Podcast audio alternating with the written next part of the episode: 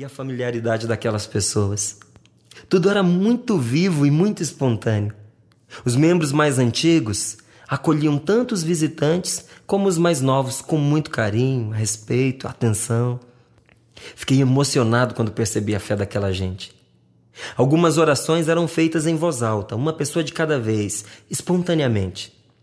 As pessoas agradeciam e louvavam a Deus por situações concretas de sua vida, por graças alcançadas, por vidas transformadas, por famílias que se reconciliaram e, sobretudo, porque tinham certeza da presença de Deus e de sua salvação.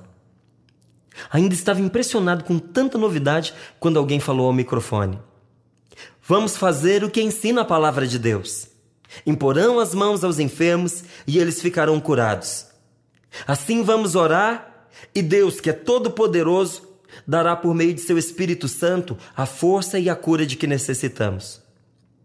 Eu não tinha nenhuma doença da qual precisasse ser curado.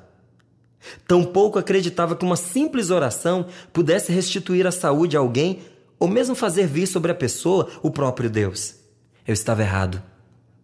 E os dias que viriam a seguir me mostrariam o quanto.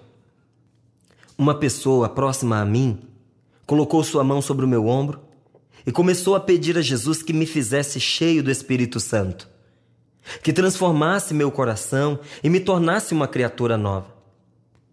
Quando menos esperava, vi que a maioria das pessoas rezavam de um jeito que eu desconhecia Parecia uma língua diferente, uma espécie de oração que foi se transformando em música lindíssima.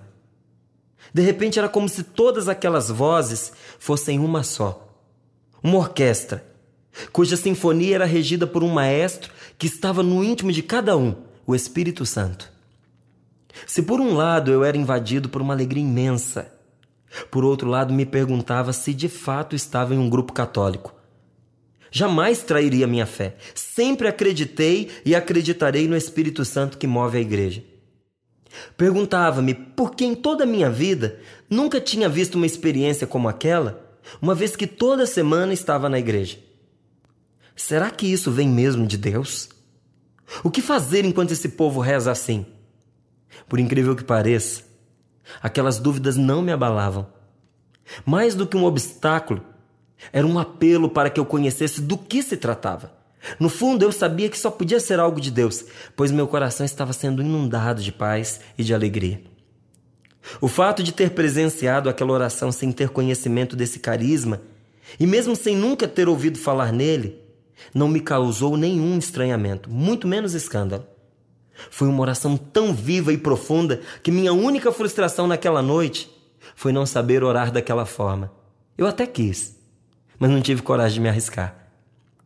Depois daquele momento de oração intensa, seguiu-se um silêncio de adoração.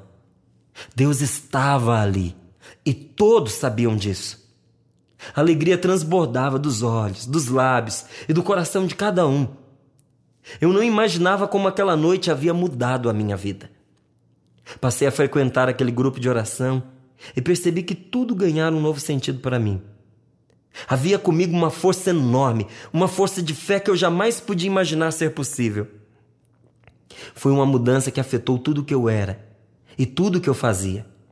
Tratava-se mesmo de uma vida nova. Contudo, vários meses se passaram até que eu conseguisse me abrir pela primeira vez à experiência de orar em línguas. Graças a Deus, ninguém nunca me forçou. Nunca foi constrangido a qualquer prática de orar em voz alta, de cantar ou mesmo de orar em línguas. Tudo aconteceu a seu tempo, quando eu estava preparado. O Catecismo da Igreja Católica diz que o dom de línguas é uma graça de Deus, atual e útil à Igreja. A graça é, antes de tudo e principalmente, o dom do Espírito que nos justifica e nos santifica.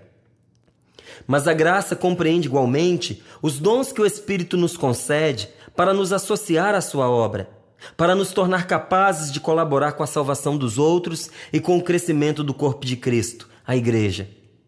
As graças especiais, chamadas também carismas, segundo a palavra grega empregada por São Paulo e que significa favor, dom gratuito, benefício, seja qual for o seu caráter, às vezes extraordinário, como o dom dos milagres ou das línguas.